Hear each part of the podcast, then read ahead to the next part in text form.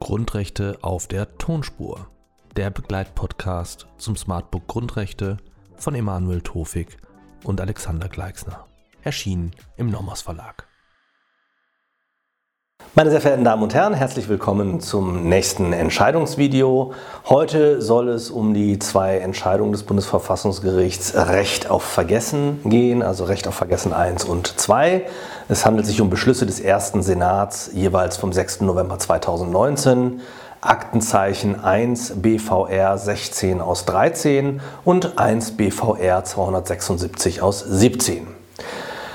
Zunächst wie immer der Sachverhalt, der Hintergrund. Bei der Entscheidung Recht auf Vergessen 1 ähm, lag folgender Sachverhalt zugrunde. Der Beschwerdeführer wurde im Jahr 1982 rechtskräftig wegen Mordes zu einer lebenslangen Freiheitsstrafe verurteilt, weil er 1981 an Bord einer Yacht auf hoher See zwei Menschen erschossen hatte.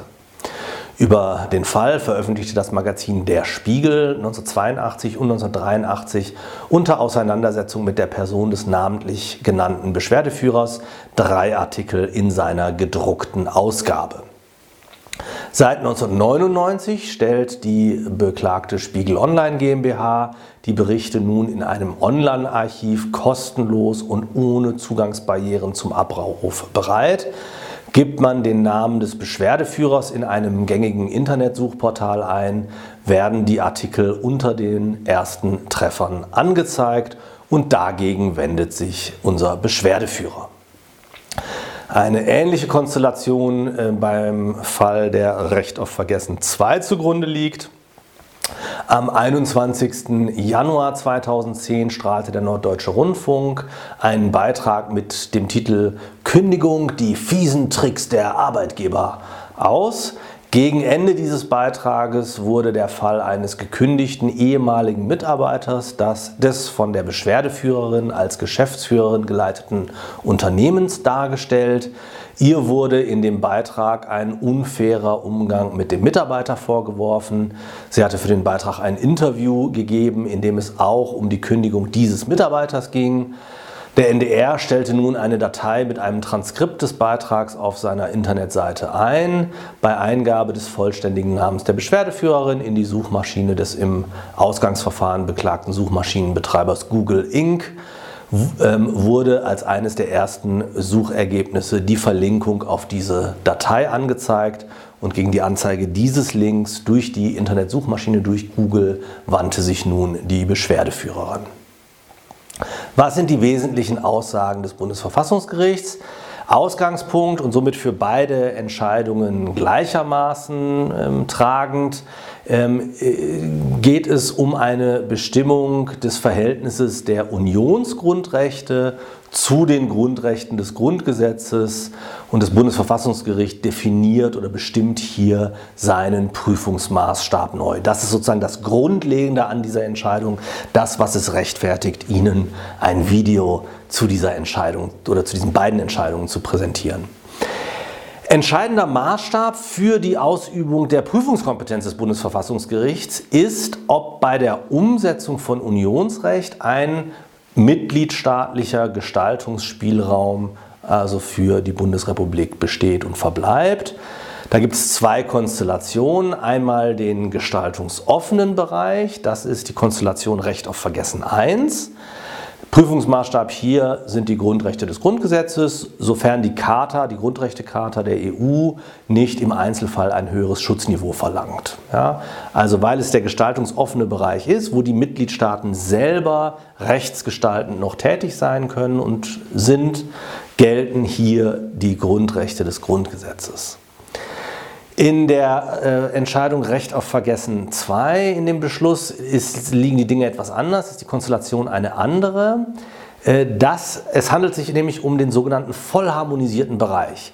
In diesem Rechtsbereich gilt nur EU-Recht, gilt nur Unionsrecht. Und da, wo nur Unionsrecht gilt, sind Prüfungsmaßstabe also, Prüfungsmaßstab also auch die Unionsgrundrechte aus der EU-Grundrechtecharta.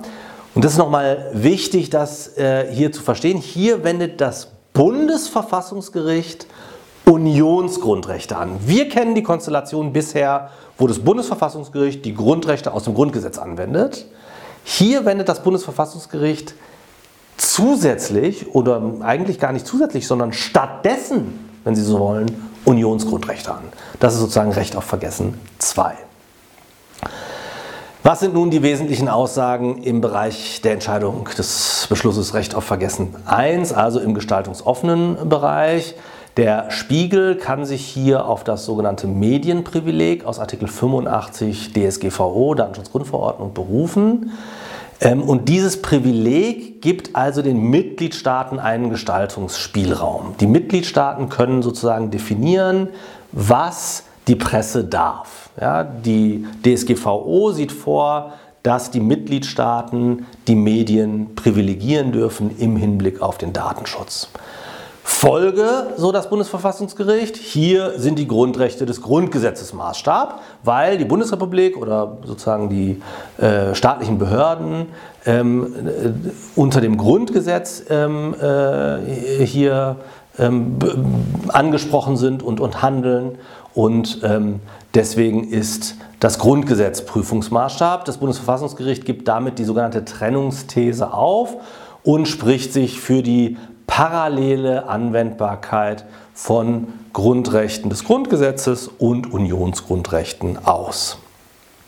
Wird also festgestellt, dass ein Regelungsbereich nicht vollständig durch das Bundesverfassungsgericht determiniert ist, also nicht voll harmonisiert ist, dann kann sich ein Beschwerdeführer auf die Verletzung deutscher Grundrechte berufen, ohne dass im Rahmen der Zulässigkeitsprüfung abschließend bestimmt werden müsste, ob und in welchem Umfang auch die Grundrechtecharta und damit die Unionsgrundrechte Anwendung finden. Recht auf Vergessen 2, vollharmonisierter Bereich, andere Konstellation und hier kommt das äh, Bundesverfassungsgericht dann eben auch zu anderen Ergebnissen.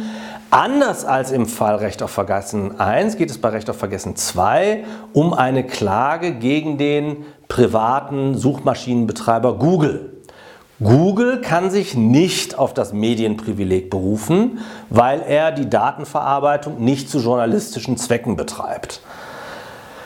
Daher steht kein Regelungsbereich in Rede, für den den Mitgliedstaaten nach dem Unionsrecht irgendwelche Gestaltungsspielräume zugestanden sind, sondern es handelt sich um eine unionsrechtlich vollständig vorgezeichnete, vollständig determinierte und damit voll harmonisierte Materie.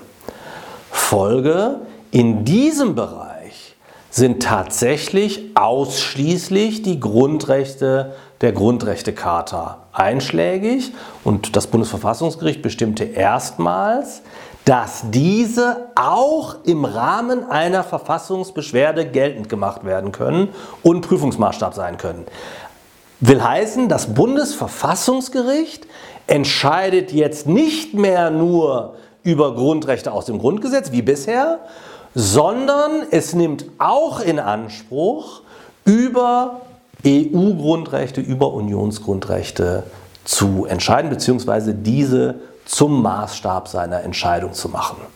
Dabei hält das Bundesverfassungsgericht ausdrücklich an seiner Solange zwei Entscheidung fest. Welche Relevanz hat, äh, haben diese beiden Entscheidungen nun? Nun, die EU-Grundrechte können nach diesen Entscheidungen des Bundesverfassungsgerichts Prüfungsmaßstab im Rahmen einer Verfassungsbeschwerde sein. Und das ist eine sehr fundamentale Weiterentwicklung oder Neuerung.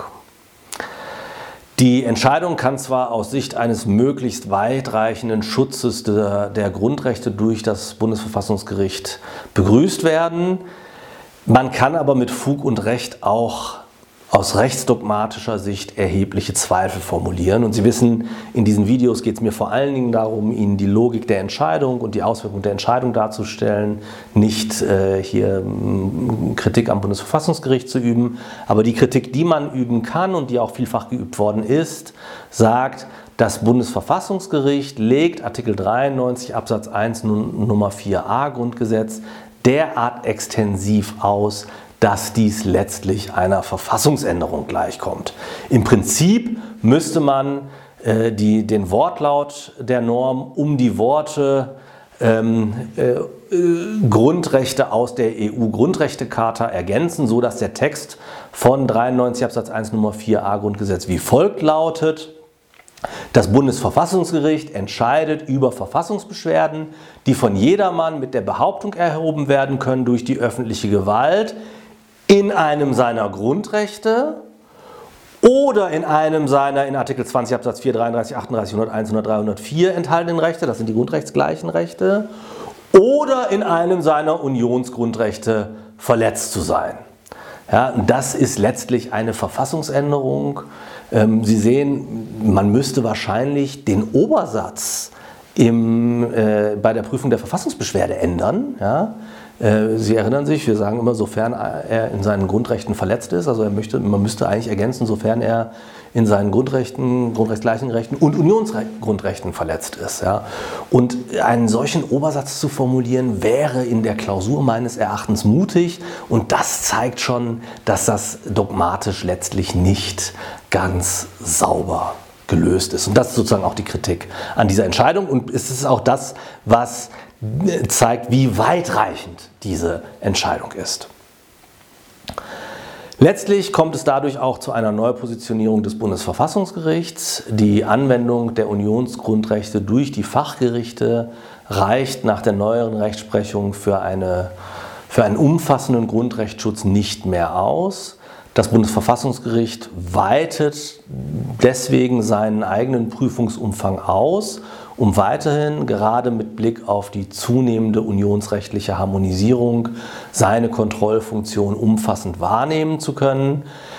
Gleichzeitig erkennt das Bundesverfassungsgericht aber ausdrücklich natürlich die Zuständigkeit des EuGH für die letztverbindliche Auslegung von Unionsrecht mit der Konsequenz einer Vorlagepflicht bei ungeklärten Fragen weiterhin an. Das heißt, hier sagt das Bundesverfassungsgericht, ähm, die Harmonisierung gefährden wir nicht. Das letzte Wort bei den Unionsgrundrechten hat selbstverständlich der EuGH, aber wir sind ein Grundrechtegericht und deswegen prüfen wir auch die Unionsgrundrechte, die im Rahmen der Vollharmonisierung eben zunehmend bedeutsam werden. Soweit, meine Damen und Herren, zu äh, den Beschlüssen Recht auf Vergessen 1 und 2. Ich danke Ihnen für Ihre Aufmerksamkeit.